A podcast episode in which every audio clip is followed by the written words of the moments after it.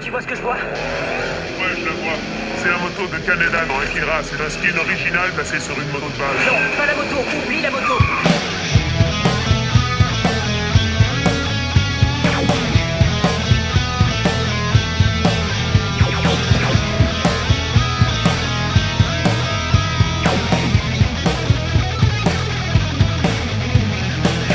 Salut à toutes et à tous et bienvenue dans La moto de qui déjà Le podcast qui va s'efforcer de répondre à cette question essentielle.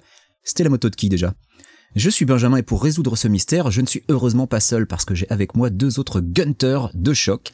Camille. Bonjour Camille. Bonjour. Et Brice. Bonjour Brice. Bonjour. Alors tous les trois, nous allons euh, évidemment nous lancer dans cette recherche de, l'œuf magique. Alors je sais même pas s'il est question d'œuf dans le deuxième bouquin, hein, c'est dont il est question dans le premier. Pour cet épisode 0, on va revenir sur le premier livre Ready Player One, évidemment, et sur son adaptation filmique, euh, parce qu'on n'a pas encore commencé à lire Ready Player 2, on se garde la surprise.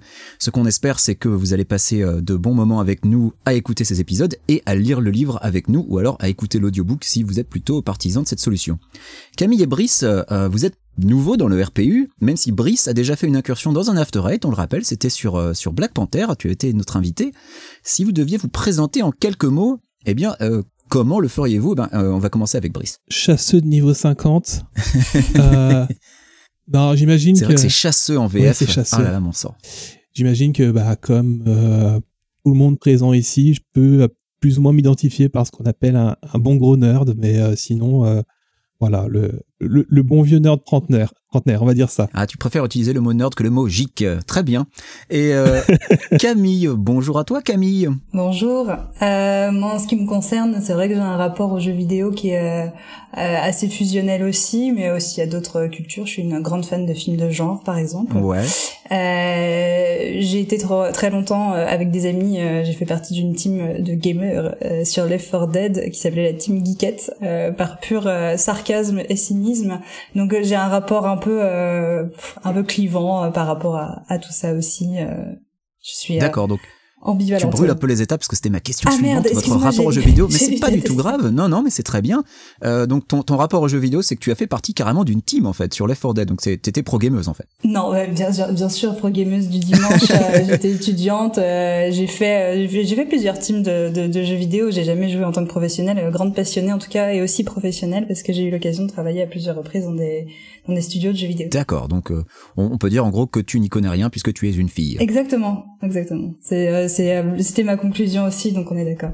C'est normal. Bah, c'est la conclusion du livre aussi. Brice, quel est ton rapport aux jeux vidéo? Bah, J'y connais pas grand chose non plus, étant donné que je suis racisé et que les jeux vidéo c'est pas vraiment fait pour nous. Non, c'est pas tellement un truc de personne de couleur. hein. Désolé. Bah ouais, voilà, mais euh, sinon, euh, je, je joue énormément, je et il m'arrive de temps en temps de, de, de streamer. Très bien, eh bien merci, moi je suis cis hétéro blanc, donc évidemment les jeux vidéo ça me parle.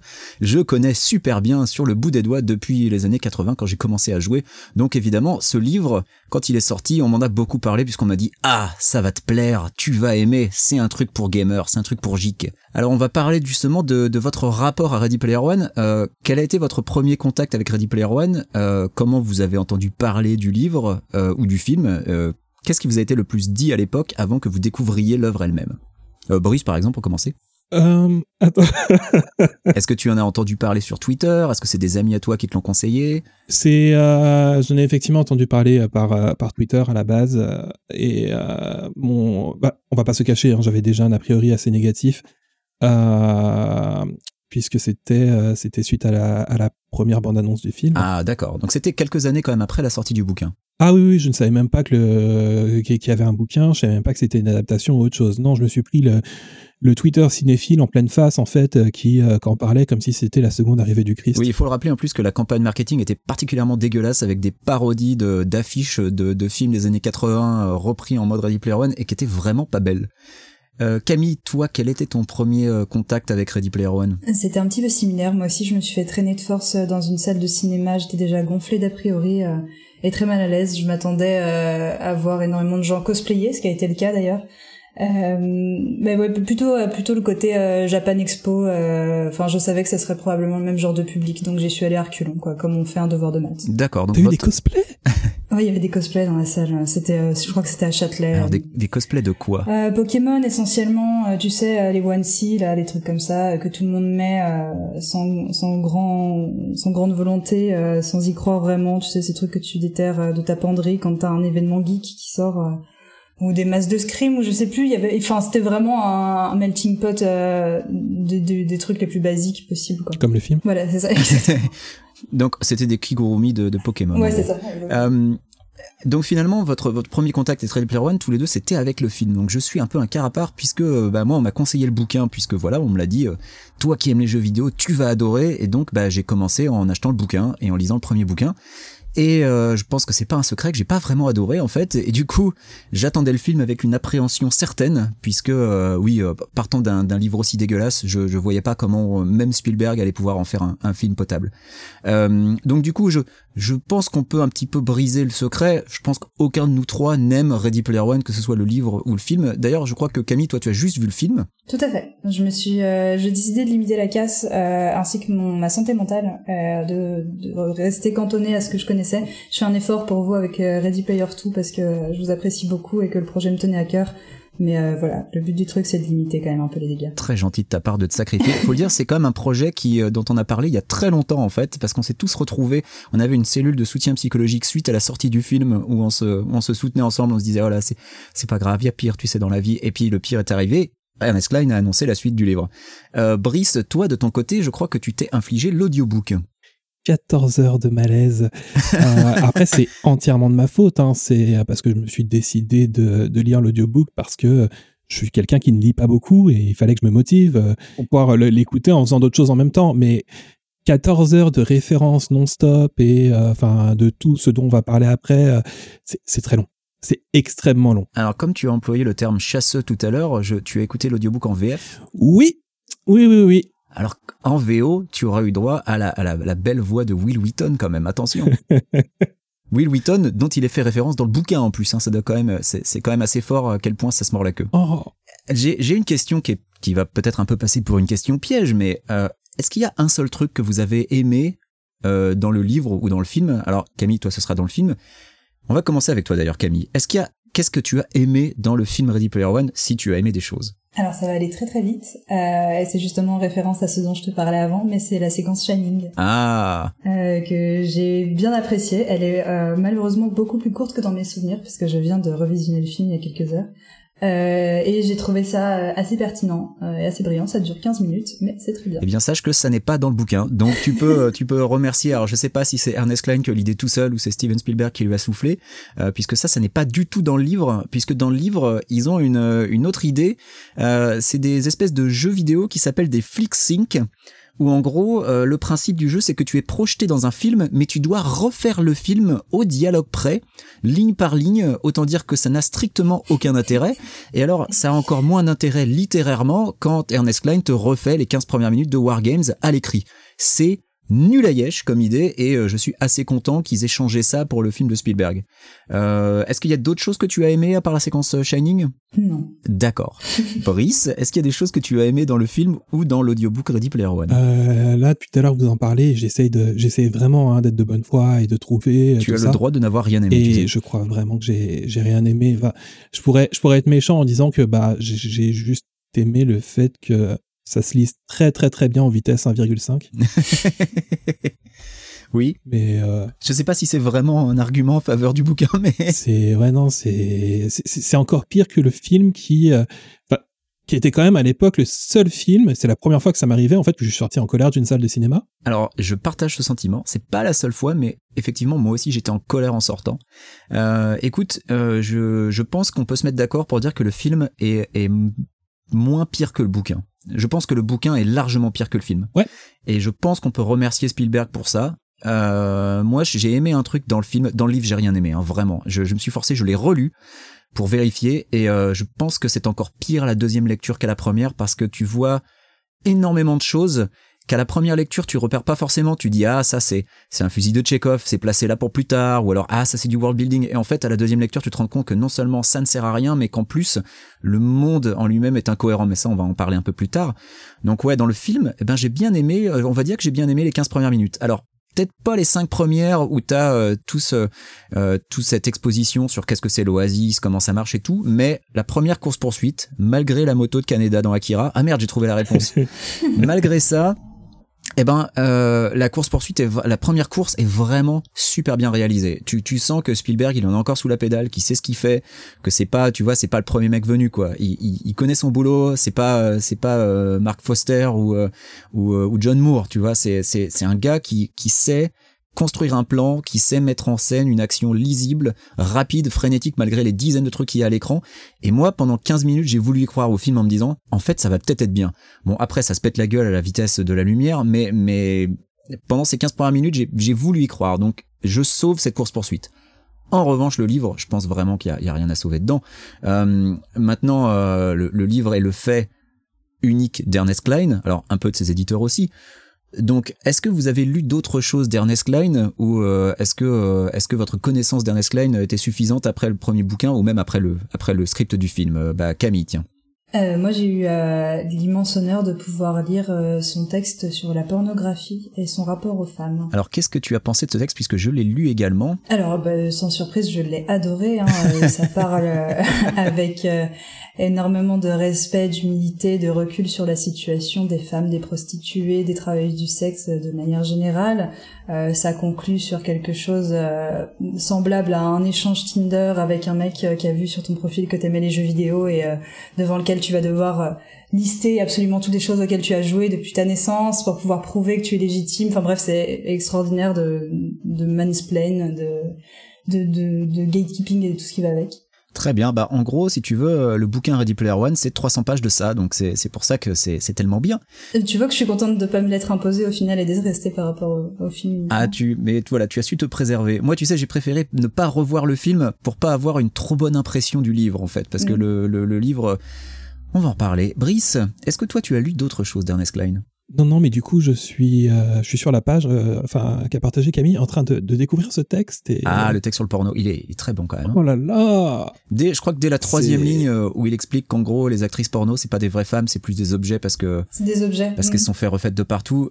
Tu, ça, ça place la barre assez haut quand même. Oh là là On va ouais. vraiment passer de bonnes semaines en compagnie du deuxième bouquin. Alors, sauf erreur de ma part, il me semble que Ernest Klein plus ou moins renie ce texte et a essayé de le faire supprimer de partout où il était publié. Mais le problème, c'est que quand on lit ses écrits, on se rend bien compte que la mentalité n'a pas tellement changé au final. Euh, moi, en ce qui me concerne, j'ai lu Armada euh, après avoir lu Ready Player One. Alors on peut se demander pourquoi euh, ce masochisme.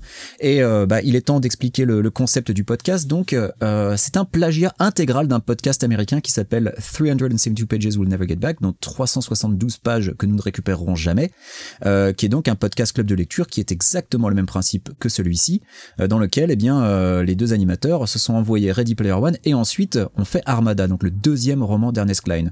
Et c'est grâce à eux, avec leur soutien, que je me suis envoyé Armada parce que c'était quand même assez drôle de pouvoir comparer euh, leurs expériences de ce qu'ils avaient lu et la mienne.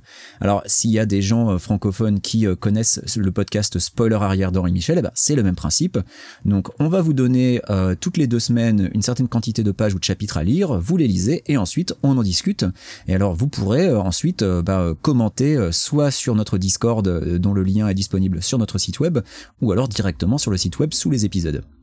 Alors Armada, moi ce qui m'a vraiment beaucoup intéressé à, à l'époque de la sortie d'Armada, c'est que euh, il s'est globalement fait pas mal défoncer par la critique et qu'à chaque fois que je lisais les reproches faits à Armada, je me disais c'est pas possible, mais euh, à quoi pensaient ces gens-là quand ils ont écrit des critiques complètement enthousiastes de Ready Player One puisque le bouquin a quasiment les mêmes problèmes?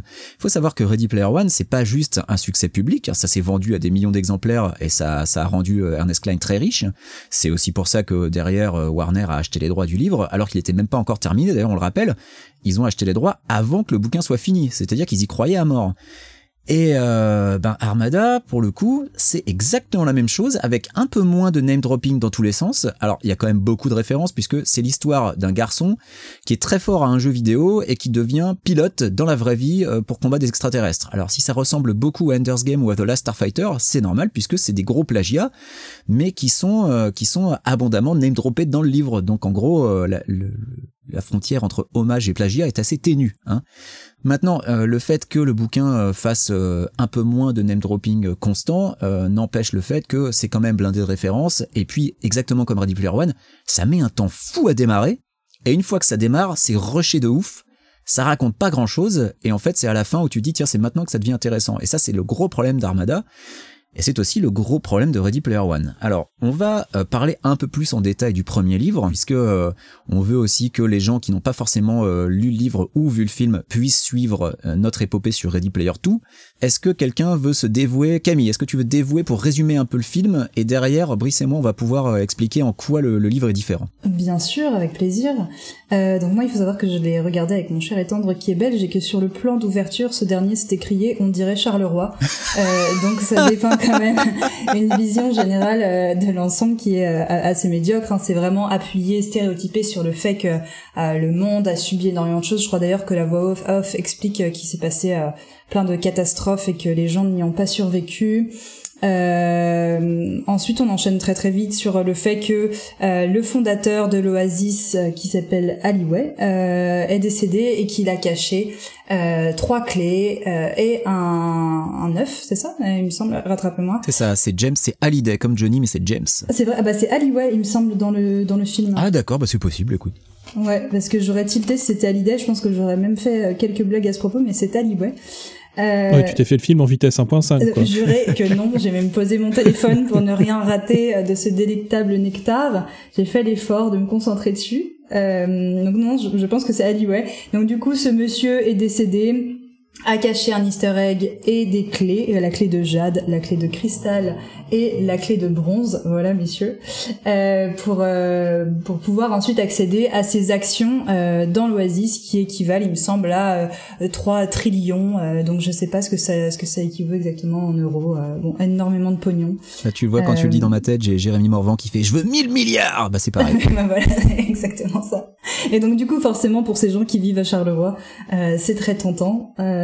Et il y a ce mec qu'on va suivre qui s'appelle Wade Wallace, je crois. Watts. Euh, Watts. Ouais, c'est pas bien grave, tu sais. C'est. non, c'est ça. Euh, c'est ce que je me dis aussi, qui va du coup se lancer euh, à travers son avatar Percival euh, dans cette quête euh, intrépide pour retrouver des clés, qui va se faire plein de copains et d'ennemis sur son passage et, le long de, de, cette aventure. Et oui, les, les, vrais amis euh, qu'on se fait euh, au long du chemin, n'est-ce pas le plus important? Euh, Alors, euh, bah écoute, merci pour. C'est un beau résumé globalement. Euh, Brice, est-ce que tu, tu veux ajouter des choses qui sont peut-être un peu plus spécifiques au livre? Est-ce que tu te souviens des principales différences entre le bouquin et le film? Euh, Dans le début, c'est plus ou moins la même chose. Ouais, dans le début c'est la même chose, tu as raison. Euh, c'est plus sur le déroulement en fait que, que pour moi je trouve il y a les principales différences. Euh, après mon, mon, souvenir du film est un peu flou parce que comme je l'ai dit j'ai préféré pas le revoir, mais euh, il y a notamment euh, le fait que euh, je trouve que dans le bouquin il est encore plus en solitaire ah que dans le film. Et je trouve que le héros est encore plus un connard dans le bouquin que dans le film. Parce que dans le film, c'est un connard, mais alors dans le bouquin, il est affreux, le personnage principal. Il est vraiment horrible. Ben, ses amis font absolument rien pendant tout le bouquin. Bah globalement, ils font leur truc dans leur coin, quoi. Le seul moment où euh, il se fait aider par ses amis, c'est parce que euh, lui les a aidés, euh, c'est parce que c'est un retour d'ascenseur en fait. C'est ça. Mais sinon, il, il, fait tout à 100% lui-même et c'est vrai que c'est la grande différence par rapport au film que j'ai que j'ai pu voir, c'est que le, le héros a toutes les clés, il casse tous les codes en fait de qui, toutes les règles qui sont imposées par par, par, par le bouquin, par par, euh, par l'Oasis, partout. Et euh, on le voit faire sa petite aventure tout seul, en fait, euh, comme comme si comme s'il était maître du jeu quoi. C'est ça. Alors c'est un truc moi qui m'a particulièrement énervé à la deuxième lecture et bon ça m'avait déjà pas plu à la première mais c'est que tu te rends compte que ce ce héros est quasiment omniscient en fait. Il a maîtrisé tous les jeux vidéo, il connaît par cœur toutes les œuvres qu'il faut, il a lu tous les bouquins qu'il faut, il a regardé toutes les séries qu'il faut. En gros, il connaît tout.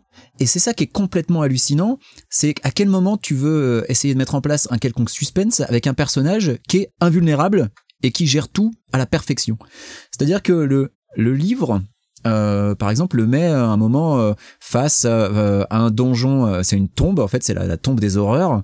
donc c'était ça, c'est la première énigme. Faut résoudre la tombe des horreurs. Et en fait, tu te rends compte qu'il y a un bouquin de Donjons et Dragons qui s'appelle La tombe des horreurs. Et comme par hasard, Parseval est le premier de l'univers à s'en rendre compte. Et donc il y va. Mais il y va en ayant déjà la carte, donc il évite tous les pièges. Et ça, c'est écrit noir sur blanc. Genre, oui, alors il y avait des pièges, mais heureusement j'avais la carte, donc je les évite tous. Et là, tu te dis, mais à quoi ça sert Alors putain, pourquoi nous dire qu'il y a des pièges si ton héros, il a aucun risque de tomber dedans? Il se retrouve face à un monstre, le monstre c'est une liche, et euh, comment il fait pour battre la liche? Eh ben, il la bat à Joust, parce qu'il est super fort à Joust, et donc il bat une IA qui est soi-disant super balèze, mais non, il la bat du premier coup, voilà, hop, tranquille. Et ça va être comme ça pendant quasiment tout le livre. C'est-à-dire que- le- Pardon, excuse-moi, je Vas-y, vas-y. Dans le, dans le film, c'est pareil, en fait, euh, genre cette espèce de, enfin, cette histoire de course, là, qui est quand même la scène d'ouverture. En fait, au bout de cinq ans, euh, personne ne savait qu'il fallait juste retourner en arrière et conduire, euh, conduire à reculons, quoi. Et c'est en fait c'est ça avec quasiment toutes les énigmes du bouquin en fait. On te présente une énigme qui déjà de base est quasiment impossible à comprendre si on n'est pas Ernest Klein hein, euh, et c'est vraiment dommage parce que l'un des l'un des principaux intérêts des bouquins comme ça avec un peu une enquête, une énigme, c'est d'essayer de la déduire de toi-même. Alors c'est c'est compliqué pour les auteurs parce qu'il faut faire un truc qui est pas suffisamment évident pour que les lecteurs découvrent immédiatement au bout de 15 secondes pendant que les protagonistes en pendant des heures mais il faut aussi faire un truc qui soit trouvable. Et là, dans le bouquin, si t'es pas Ernest Klein, c'est absolument impossible de savoir ce qu'il a voulu dire. Et les protagonistes, eux, ils en chient, ils en chient, ils en chient, et d'un coup, ils ont de l'illumination divine, et ils résolvent le truc comme par magie. Alors, ça devient encore pire, euh, c'est- cette impression d'omniscience par la suite, puisque euh, y a un moment où euh, il se retrouve euh, dans, enfermé dans le, dans le monde réel à travailler pour, euh, pour, pour les méchants, en fait, ce qui arrive Ouais. dans le film, euh, il me semble, à Artemis. Oui, c'est ça. Artemis est, est enfermé euh, chez IOI. Voilà. Mais dans le bouquin, c'est Parseval qui s'y retrouve. Et là, en fait, on voit que euh, Parseval a aussi, en fait, cette omniscience dans le monde réel, puisqu'il devient soudainement un hacker de génie.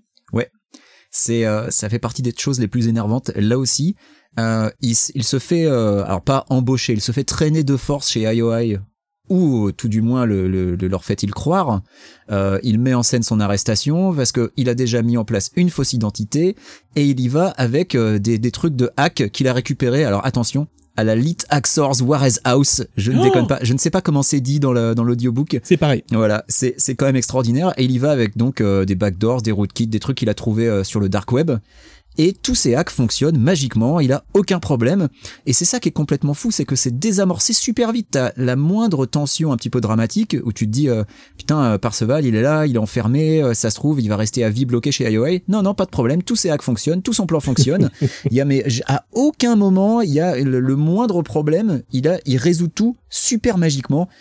Et c'est comme ça pendant tout le temps. Et, et le passage chez IOI, ça dure quoi? Un chapitre? C'est réglé en six pages, quoi. C'est incroyable à quel point ça va vite. Et ça, c'est vraiment le, le principal défaut, c'est que à partir du moment où euh, ils sont face à une difficulté, elle est torchée en deux temps trois mouvements, la solution leur apparaît magiquement, mais avant tu t'es tartiné 50 pages de euh, ah tiens Buckaroo Banzai c'était bien parce que euh, ah tiens euh, euh, les Goonies c'était cool, enfin c'est c'est absolument horrible. Oui.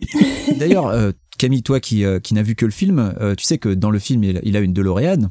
Oui, tout à fait. Eh bien, dans le bouquin, sa DeLorean a des autocollants SOS fantômes sur les portières et le faisceau rouge de K2000 à l'avant, parce que ça suffisait pas euh, Ah oui. d'avoir la DeLorean, il fallait en faire un monstre de Frankenstein. Et ce qui est extraordinaire, c'est que cette DeLorean, il en est question dans deux pages, mais ensuite plus jamais, parce qu'après il a un vaisseau spatial qui s'appelle le Vonnegut, euh, nommé ainsi après euh, l'auteur donc euh, Carl Vonnegut. Il a un X-Wing aussi, je crois. Il a aussi un X-wing, mais il s'en sert pas. Le Vonnegut est mieux. Ah mais oui. C'est ça qui est fou, c'est il a tout, il a tout. Et surtout, il a tout vu, tout regardé. Ça donne lieu, d'ailleurs, euh, il y a un passage qui est absolument hallucinant de près de quatre pages où il te liste toutes les choses qu'il a faites, tous les trucs qu'il a regardés, tous les bouquins qu'il a lus, tous les jeux vidéo qu'il maîtrise sur le bout des doigts. Et là, tu te dis, ce type est censé avoir 15 ou 16 ans. C'est absolument impossible dans une vie de 15 ou 16 ans d'avoir fait, vu, lu, joué tout ce qu'il a fait. Impossible. Il y, a, il y a tout un passage justement quand euh, il rencontre Artemis pour la première fois dans le film, euh, où en fait après la course, parce qu'il la sauve de la course pour pas que King Kong détruise, euh, enfin la détruise elle, mais détruise uniquement euh, la moto de Kaneda dans Akira. Euh, et en fait, euh, il y a une espèce de compétition entre les deux qui se met en place, où ils se posent des questions sur Hallyday. Et en fait, on vient de vérifier, c'est aussi Hallyday dans le film. Du coup, je sais pas ce qui s'est passé. Euh, j'ai dû avoir fait un blocage. euh, d'absence. J'ai fait un, un gros blocage. Euh, et, en fait, ils s'échangent et ils se posent des questions euh, sur Hallyday. Et il y a une espèce de, discussion comme ça où il y a un ping-pong où tout le monde connaît mieux euh, tout sur tout de ce mec qui est un espèce de gourou. euh, Enfin, qui a l'air complètement largué, et, du coup, c'est une compétition extrêmement malaisante, quoi, où ça sera à celui qui connaît le mieux la vie de Hallyday. Ouais, et ça, c'est, aussi dans le livre. Alors, dans le livre, Brice, j'aimerais que tu nous parles de cette discussion entre Parcival et iRock dans euh, la cave de H où ils parlent, où ils, où ils se font un concours de questions de gatekeeping complètement hallucinant et ça dure trois pages, c'est horrible. Alors, c'était vers le début, donc je m'en souviens plus forcément, mais je, C'est au début, ouais, ouais. Je, me, je me souviens juste que pendant tout ce passage, j'ai eu l'impression euh, dans, enfin, c'est une impression qu'on connaît, qu'on a tous connu dans, dans, le monde réel, avec ce, ce, mec qui se trimballe en fait avec son, son t-shirt Zelda ou, euh, ou Deadpool et qui vient te poser des questions en fait et qui te fait ah ouais? Et du coup euh, Link c'est la princesse ou le mec au bonnet vert? Et et et t'es là tu vois tu, tu, sais pas quoi faire. Et c'est ça pendant toute cette scène. Et le problème c'est que comme euh, j'ai pas les, euh, les, les connaissances requises. J'ai j'ai- visiblement pas la même pop culture en fait que, toutes ces personnes euh, dans, dans, dans, le bouquin. Je ne me souviens vraiment plus de quoi il parlait et à propos de quoi il débattait. Alors, il parle de Sword Quest, qui est une série de jeux vidéo sur Atari 2600 et qui a une histoire un peu particulière parce que euh, avec les jeux Sword Quest, il y avait aussi euh, à l'époque, ça s'appelait pas un ARG, mais euh, c'était euh, déjà euh, une incursion dans le monde réel. Il y avait un concours dans le monde réel en plus avec la série de jeux et le troisième jeu de la série a été annulé. Enfin, il y a tout un bordel autour de Sword Quest, mais faut quand même savoir que même aux États-Unis et parmi les gens qui ont eu des Atari 2600, les gens qui connaissent Sword Quest, c'est une minorité. Et ça, c'est un, un des gros problèmes, je trouve, du livre, c'est que Ernest Klein, on sait pas trop à qui il s'adresse en fait. Parce que s'il s'adresse aux gens qui connaissent Sword Quest, qui connaissent les TRS-80, qui connaissent toutes ces toutes ces machines là, ces gens-là n'ont pas besoin qu'on leur explique que le 3 dans Artemis, ça se prononce comme un E.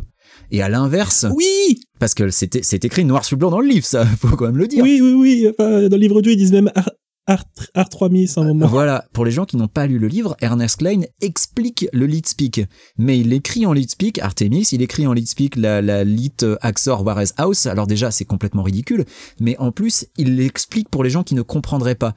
Donc, on se dit qu'il essaye de toucher un public extrêmement large qui va du fan de TRS 80 à la personne qui n'y connaît rien, mais le truc c'est que entre temps, il perd tout le monde au final ou alors il plaît à tout le monde vu les chiffres de vente du bouquin. Mais c'est assez hallucinant parce que outre ce que je vais appeler le, pandering permanent, parce que je je sais pas trop comment traduire ce mot parce que je trouve que c'est vraiment le mot qui est parfait.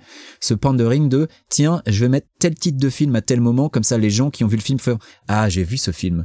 Mais ça, c'est un des principaux problèmes de- des références à outrance de Ready Player One le livre et aussi un peu de Ready Player One le film. Mais je trouve que c'est moins grave dans Ready Player One le film, c'est que dans Ready Player One le livre, on te name drop des œuvres, mais à t'en faire vomir. Il y en a, mais il y a des pages où il y en a 20 juste sur une page et on te balance juste un titre.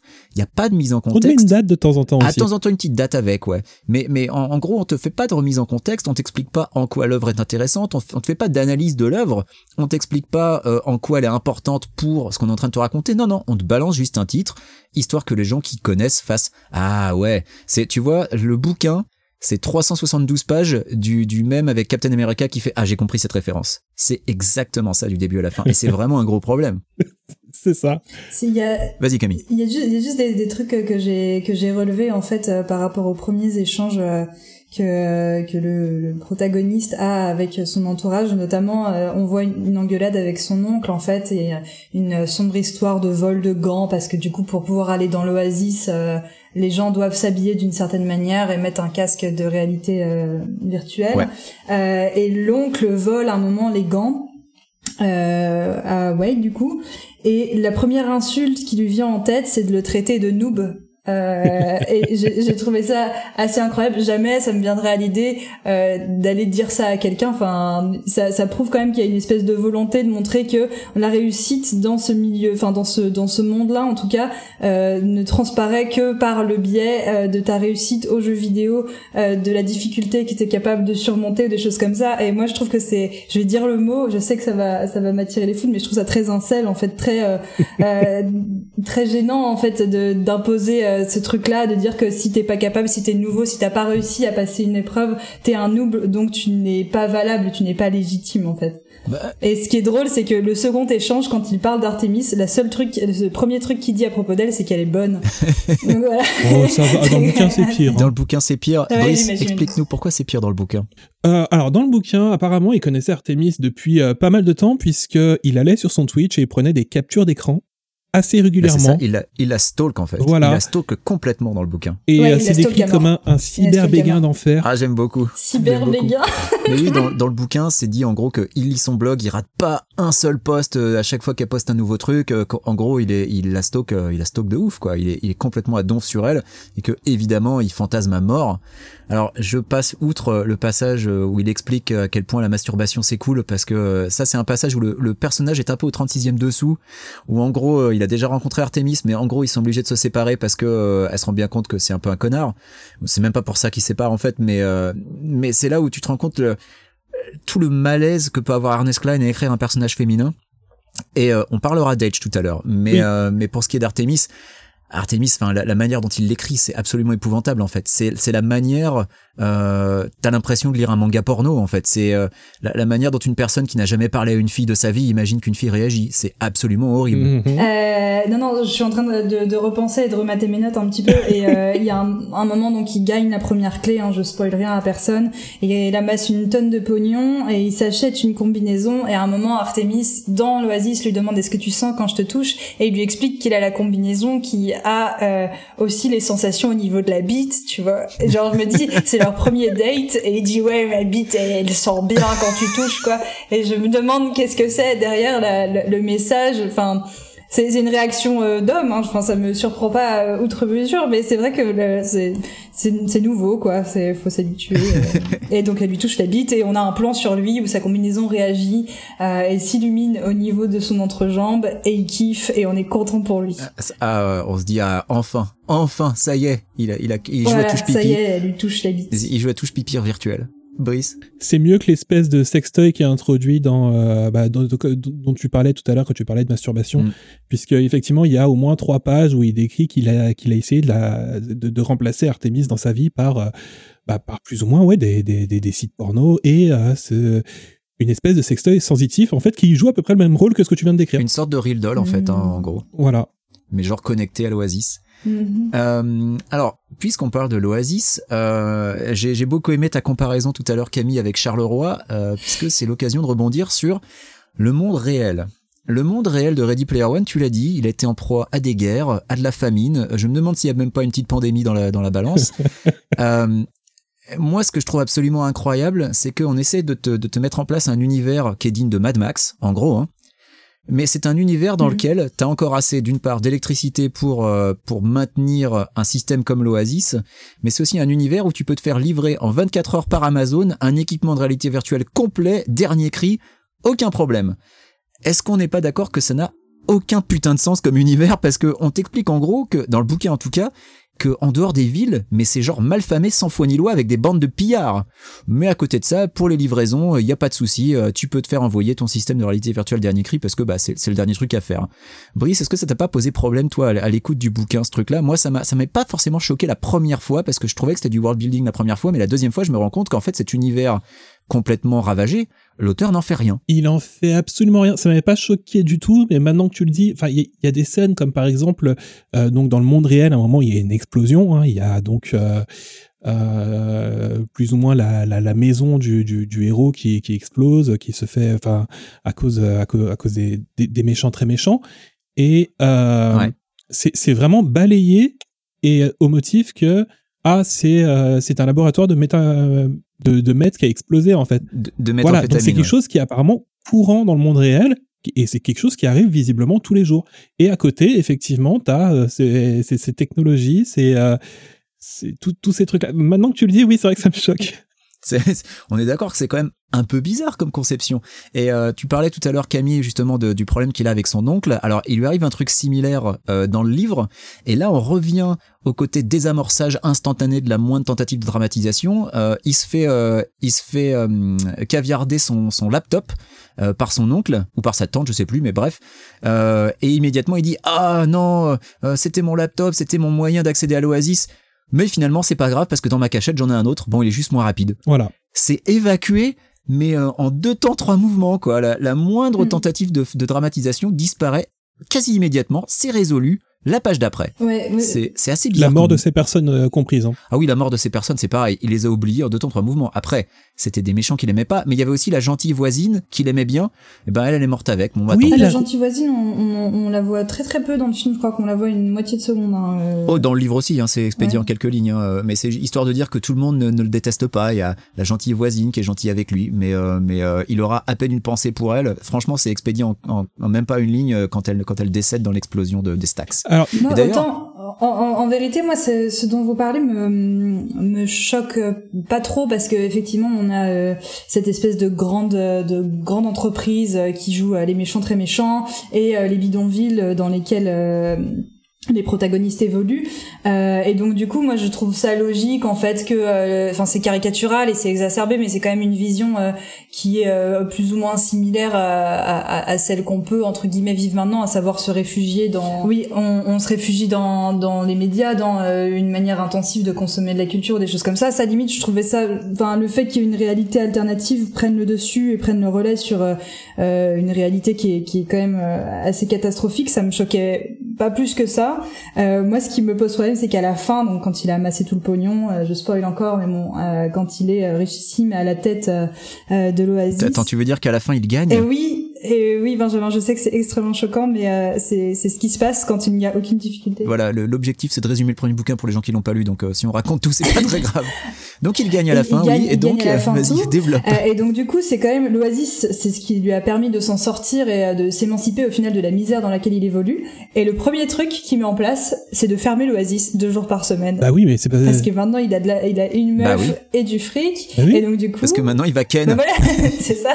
Et je trouve ça incroyable. Je trouve ça incroyable. C'est vraiment genre passer euh, de, de l'extrême gauche à la droite euh, puritaine où euh, le jeudi et le vendredi il faut passer du temps avec sa famille. Alors ça, ça fait partie des quelques trucs euh, où le film fait moins bien que le bouquin j'ai trouvé. Alors attention il y en aura pas beaucoup. C'est bah, tous les passages dans la vie réelle euh, dans le film, je trouve, sont complètement ratés, avec notamment Artemis qui lui fait Bienvenue dans la résistance. mais la résistance de qui? De quoi? ah, oui Contre qui il résiste? En fait, il résiste contre IOI Industries, mais il résiste dans la vie réelle ou dans la ou dans, dans l'Oasis? On sait pas trop. C'est vrai qu'il y a pas Parce faut quand même rappeler qu'à la base, faut quand même rappeler qu'à la base, le, le, le seul et unique but dans le livre et dans le film, c'est de sauver un putain de Second Life. que améliorer la vie des gens dans le monde réel, c'est le plan de personne. C'est vrai. Parce qu'à la fin du, à la fin du livre et à la fin du film, il n'améliore pas les conditions de vie des gens qui sont dans les bidonvilles. Pas du tout. Il préserve l'Oasis pour empêcher l'Oasis d'être sous le joug de IOI Industries, mais c'est à peu près tout. Donc en gros, s'évader dans un monde virtuel pour oublier la misère de, du quotidien, hein, c'est le quotidien des fumeurs de crack, c'est l'équivalent de l'Oasis. Et pour moi, on va te dire, alors ça c'est dans le film uniquement, le mardi et le jeudi, pas de drogue démerde-toi. Et t'as raison Camille, c'est absolument horrible. Euh, c'est c'est vraiment une mentalité complètement dégueulasse, qui pour le coup colle plus au Wade Watts du bouquin qu'au Wade Watts du film, je trouve. Moi, je trouve tout à fait. Oui, euh, parce que le, Pardon, excuse-moi. Le bouquin se termine juste par les, les retrouvailles de de Wade et, et d'Artemis. Il y a pas, il y a même pas de suite. On sait pas ce qui se passe après en fait. Le film aussi, hein. Oui, mais il y a cette histoire de mardi et de jeudi et tout ça. Il n'y a pas ça dans le, dans le bouquin? Non, non. Non, il n'y a pas ça dans le bouquin. Et dans le bouquin, il la rencontre pas avant la dernière page. Voilà. Euh, dans le dans le bouquin, euh, à la dernière page, on te dit euh, euh et pour la première fois, j'avais moins envie d'aller dans l'Oasis parce que il allait pouvoir ken dans la vie réelle. Et c'est c'est comme ça que ça se termine. Mmh. Euh, tu vois, tu c'est tout ce que tu sais. Tu sais juste que ah en fait, elle ressemble à son avatar. et puis bon bah maintenant on va les niquer. C'est c'est c'est c'est c'est vraiment limité à ça. À ce propos, parce que bon, je vais encore je vais encore quote mon cher étendre qui m'a dit ah Artemis son avatar, on dirait un des artworks d'elfes qu'on a vu à Brocéliande. Euh, ça m'a fait beaucoup rire. Mais euh, le, le, le truc, euh, donc c'est qu'elle elle insiste sur le fait qu'il va pas l'aimer, euh, que en vrai c'est pas la même personne. Elle est assez sassy. Hein. Enfin, elle envoie, elle l'envoie un peu péter quand même sur sa moto. C'est une meuf qui est réputée. c'est une vraie girl. Elle est, elle est connue dans, pour ce qu'elle fait, ses exploits et tout ça. Et une fois qu'il la voit en vrai. Oh, dramatique. Elle a une tâche de naissance. Elle a une tâche de naissance. Euh, c'est une catastrophe. Elle se sent difforme. Elle se, enfin, directement, elle se rabaisse énormément par rapport à lui. Elle passe d'une femme avec énormément de caractère via son avatar à quelqu'un qui est presque soumis, en attente euh, de quelque chose de romantique et d'une idylle avec ce mec qui est nul, mais genre vraiment qui a rien pour lui. Et dans sa grande mansuétude, euh, le héros lui pardonne d'avoir une tâche de naissance et accepte de créer euh, cette relation euh, un peu romantique avec elle et donc du coup, elle lui est extrêmement redevable forcément parce que qui veut de quelqu'un avec une tâche de naissance, je vous le demande, messieurs. Mais oui. Ah, c'est ce qui... qui... serait aussi généreux pour ça? C'est ce qui était. Et donc du coup, je voulais savoir dans le bouquin, c'est pareil, elle a uniquement une tâche de naissance ou est-ce que, euh, enfin, ouais, c'est. Elle a uniquement une tâche de naissance, mais. Euh... explique à quelle occasion Perceval voit enfin le vrai visage d'Artémis. Eh ben tout simplement, il accède à des, des, des données privées euh, puisque euh, il arrive à choper euh, dans son dans son grand moment de hacking quand il est enfermé euh, chez IOI, il, il arrive à récupérer euh, toutes ces données et euh, il, il- il a juste une petite photo en fait où il voit cette fameuse tâche et le fameux euh, visage d'Artemis et ça pose de problème à personne. Enfin si si si, ça pose problème à Artemis. Ça pose des problèmes à Artemis pendant 5 minutes. Voilà, hein. et après tout le monde rigole. Mais euh, je crois que c'est un élément que j'ai préféré dans euh, dans le film, mais euh, pas forcément en sa faveur parce que euh, c'est vraiment quelque chose qui m'a fait marrer, c'est pendant tout le film, bah, à partir du moment où tu vois Artemis, t'as l'impression que le, le- le caméraman la suit comme si comme si c'était un monstre, comme si c'était Quasimodo en fait. C'est euh, faut, faut, Oui. faut vraiment, enfin Ah. c'est- une horreur en fait et euh, alors c'est juste une petite tâche euh, un peu esthétique quoi. C'est ça. Et puis l'actrice est super jolie en plus. Ah, il y a canons, vraiment. Euh, c'est, euh, tu l'as dit, ils, ils regardent leur dossier, mais comme c'était pour leur sauver la vie, alors ça va. Bah oui. Et d'ailleurs, les autres, les autres personnages font la leçon à, Artemis en lui disant Attends, il t'a sauvé la vie quand même. Tu vas pas monter sur tes grands chevaux qu'il a regardé tes informations privées, quoi. Bon, je pense que le, le moment est venu. Il faut qu'on parle de H. Oh là là Alors, H, dans le bouquin, c'est présenté comme étant un mec, blanc, euh, qui a de la répartie, euh, qui est plutôt cheeky, euh, qui est plus ou moins légal de Perceval, euh, même tu as l'impression qu'il est un peu plus intelligent que lui. Et puis tu découvres, tu découvres quand euh, quand Wade le rencontre enfin pour la pour la première fois que en fait c'est une c'est une femme noire obèse qui vit dans un camping-car. Alors, il y, a- une description spécifique dans l'audiobook et, et je, je tiens parce que donc je, rappelle que je l'ai écouté en français. Il faut savoir que la première fois que Wade rencontre euh, Aesh sous sa sous sa vraie forme, il lui dit et je cite vraiment à la lettre près Ah bah tiens, t'es une grosse blague.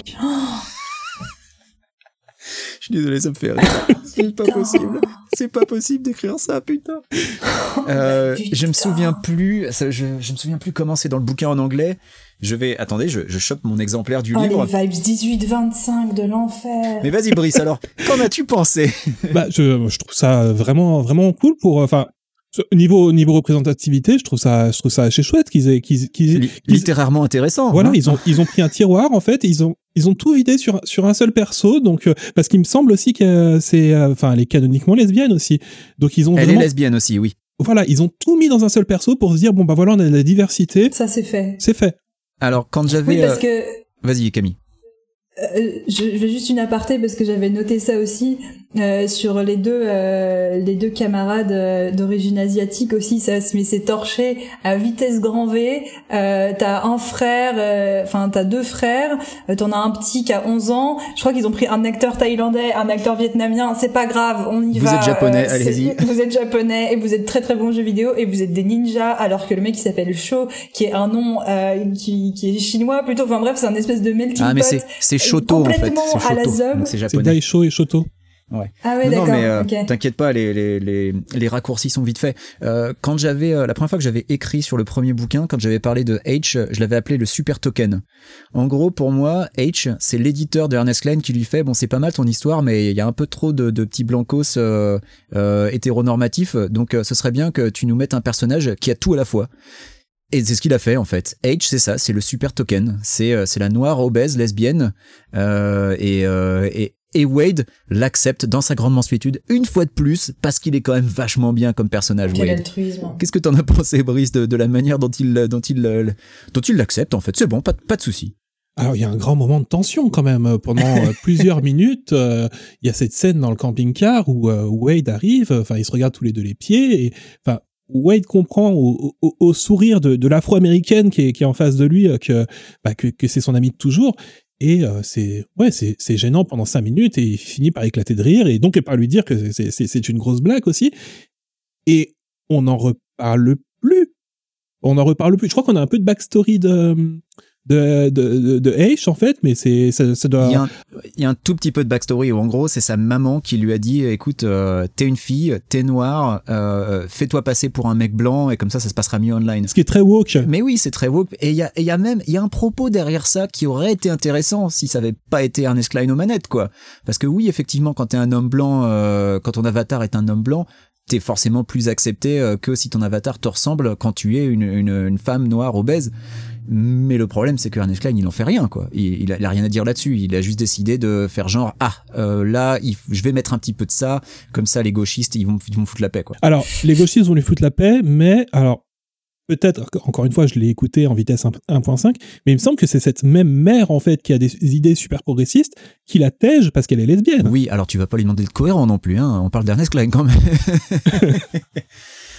oui. Ben, euh, H, en fait, euh, moi, c'est un, un des trucs que j'ai trouvé complètement hallucinant avec la campagne de pub du film, c'est que euh, on, on- direct, on te disait que c'était Lena Waithe, en fait. Et que du coup, direct, euh, bah, pour jouer H, on a pris une femme noire euh, lesbienne. Donc comme ça, bon, déjà, le- le- il y avait pas tellement de surprises. Mais ce que j'ai trouvé complètement dingue, c'est que son avatar, c'est un putain de troll c'est qu'ils ont décidé de déshumaniser encore plus le personnage en en faisant un Ouais. monstre, mais Ouais, littéralement.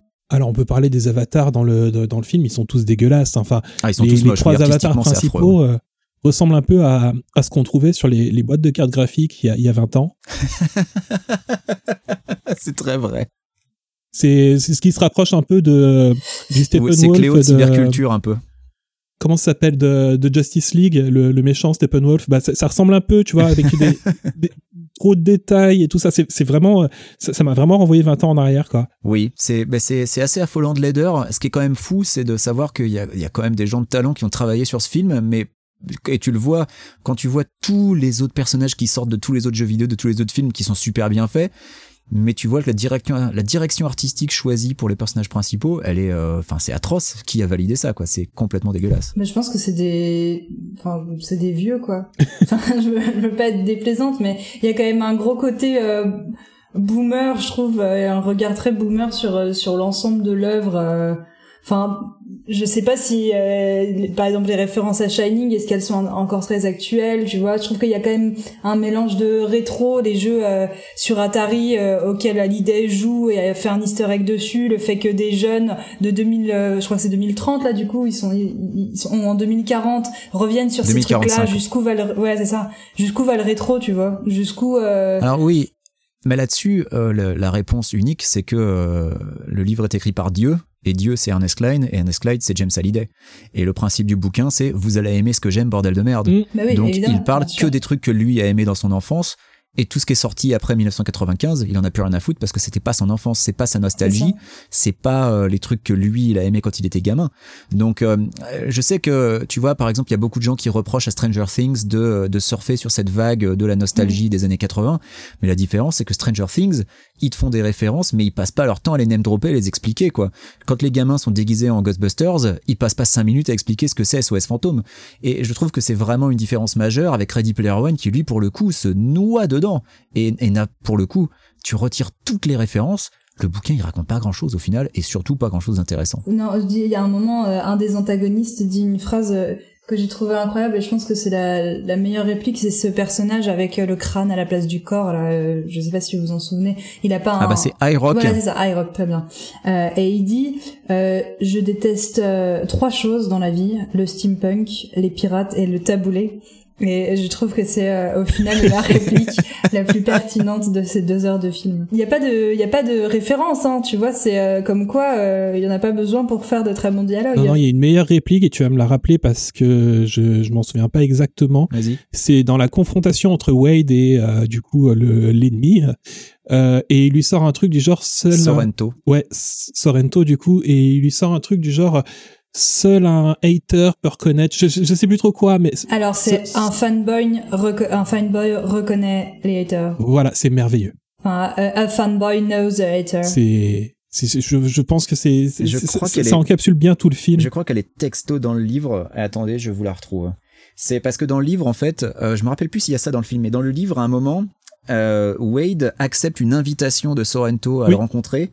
Euh, et en fait, le truc, c'est que Wade joue à mort au malin. Euh, et au final, bah, euh, c'est comme ça que le stack où habitait sa tante explose parce qu'il joue au mariole et euh, qui parce qu'il est teubé, hein, évidemment. Euh, alors, je vais le retrouver. Euh... Ah, je suis pas loin, je suis pas loin, mais je ne il a pris pas. des notes. Non, mais je suis sur le livre là. Euh, ben oui, j'avais j'avais corné quelques pages parce que c'était quand même c'était quand même complètement affreux. Euh, bon, je le retrouve pas, mais en gros c'est c'est ça, c'est le t'as t'as quasiment la bonne réplique, ouais. Un, un vrai fan reconnaît les haters, en gros, c'est quasiment ce qu'il dit, ouais. Bah, on est à, on est à Donf dans le gatekeeping évidemment puisque puisque Sorrento et, et les Suxors euh, ne sont pas dignes euh, de, de gagner l'œuf puisque c'est pas des vrais fans parce qu'ils n'ont pas appris par cœur toutes les œuvres que Hallyday adorait, enfin que Ernest Klein adorait. Voilà. C'est c'est vraiment gatekeeping le livre pour le pour le coup hein. et, et le le film a moins ce défaut je trouve. Euh, je pense qu'on est on a on a quand même pas mal résumé le, le, les problèmes et les griefs qu'on peut avoir. Moi, il y a un truc qui m'a fait rigoler euh, avec le film, c'est l'énigme finale. L'énigme finale, c'est d'aller chercher euh, l'easter egg dans le jeu Adventure. Euh, Il y, a, y a un peu de ça aussi dans le livre, mais il faut savoir que ça, dans le livre, c'est dans le prologue.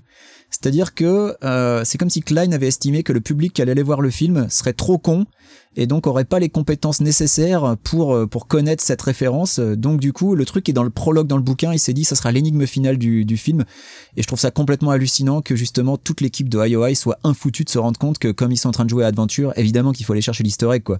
Enfin, c'est c'est vraiment la référence de base du milieu nerd quand tu tu connais un petit peu le, le principe d'un easter egg et l'histoire on te met aventure devant tes yeux, bah évidemment qu'il faut que tu le chercher. Enfin, c'est dans le nom, quoi. Parce que. Moi, j'ai trouvé ça assez rigolo. Oui, Brice? Parce que oui, les euh, les trois épreuves sont complètement différentes euh, entre le film et le, et le film. Elles sont complètement, ouais, elles sont complètement différentes, beaucoup plus pratiques dans le film que dans le livre, parce que dans le livre, c'est vraiment des énigmes. Et une fois que t'as résolu l'énigme, t'as une épreuve, une épreuve qui est généralement basée sur un jeu vidéo, mais pas forcément, puisque la deuxième c'est refaire Wargames.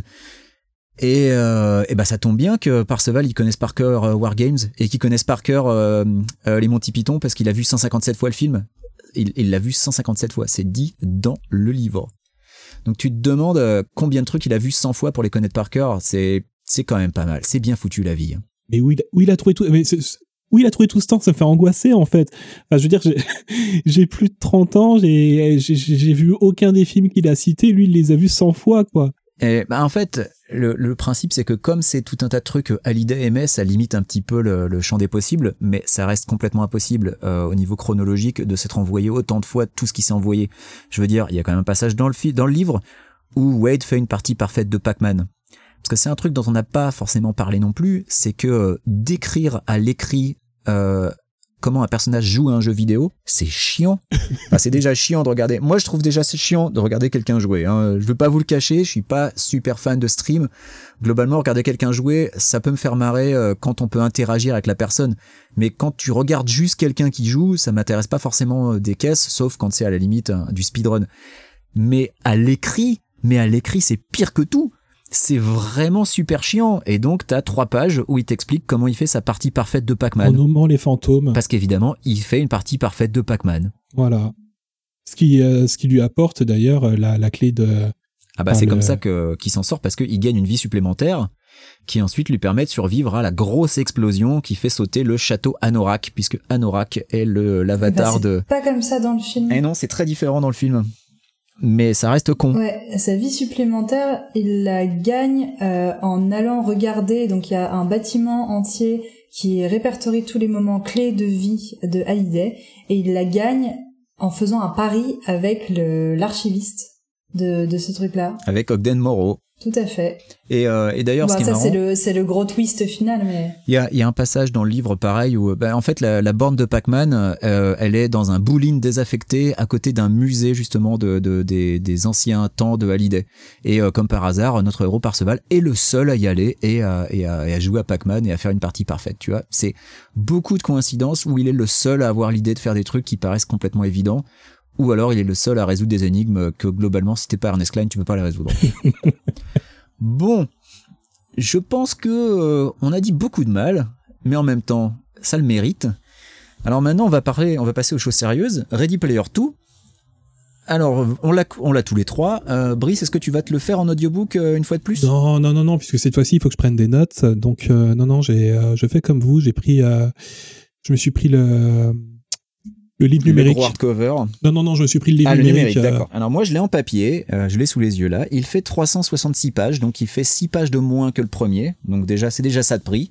Ah, Euh, je, je suis toujours très fan euh, du, du C d'Ernest Klein qui est un Pac-Man. et le haut qui est une Pokéball apparemment, je l'avais pas vu. Et le haut qui ressemble à une Pokéball mais avec un rubis dedans et un petit bonhomme qui saute. On va donc euh, établir combien de pages on va s'envoyer avant le prochain épisode. Alors je pense que euh, une cinquantaine, ça me paraît être un bon, un bon chiffre. Et alors je regarde, je regarde. Et du coup, tu me diras off en fait à quoi ça correspond en chapitre parce que du coup, j'ai pas du tout, on n'aura probablement pas la même pagination. Non, non, mais pas de souci. Euh, je propose qu'on aille jusqu'à la page 57, ce qui représente les deux premiers chapitres. Les chapitres sont beaucoup plus longs. Je pense qu'il doit y avoir un, attends, il doit y avoir un prologue méga long avant. C'est ça. En fait, il y a une méga arnaque, c'est-à-dire que le premier chapitre s'appelle Cutscene, le deuxième s'appelle chapitre 0. Ensuite, tu passes directement au niveau 4, donc c'est la suite directe hein, de Ready Player 1. hein. Bon, il a, il a pas, euh, il a pas poussé le vice jusqu'à euh, commencer les chapitres au numéro, euh, je sais pas, 43. Euh, mais donc, on va aller jusqu'à la fin du chapitre 2, donc jusqu'à la page 56. Donc, pour dans deux semaines, votre mission, si vous l'acceptez, c'est donc de lire cette cutscene, ensuite le chapitre 0, le chapitre 1 et le chapitre 2. Voilà, 56 pages. Et ensuite, on se retrouve, prenez des notes et on en parle. Ça vous va De bonheur. On n'a plus le choix. Impeccable. Parfait. Très bien. Alors, euh, les auditeurs, vous êtes évidemment invités à faire la même chose, à lire ces 56 pages avec nous. Et, euh, eh ben, vous pouvez euh, d'ores et déjà sur le Discord euh, en discuter entre vous, euh, essayer de pas spoiler quand même. Hein, S'il y a des gens qui sont en avance, on a 15 jours, on va prendre notre temps. Hein, on, on- 15 jours pour lire 56 pages, je pense que sur, surtout si euh, tout le monde est confiné, ça devrait aller vite, ça devrait être vite fait. Vous pouvez les relire du coup pour vraiment savoir de quoi vous parlez, pas comme nous. Et on se retrouve dans 15 jours pour le vrai épisode 1 de La moto de qui déjà? C'est la moto de Canada dans Akira. C'est un skin original placé sur une moto de base. Allez, à dans 15 jours. Merci Brice, merci Camille, Merci à toi. Salut. et ciao, bonne lecture.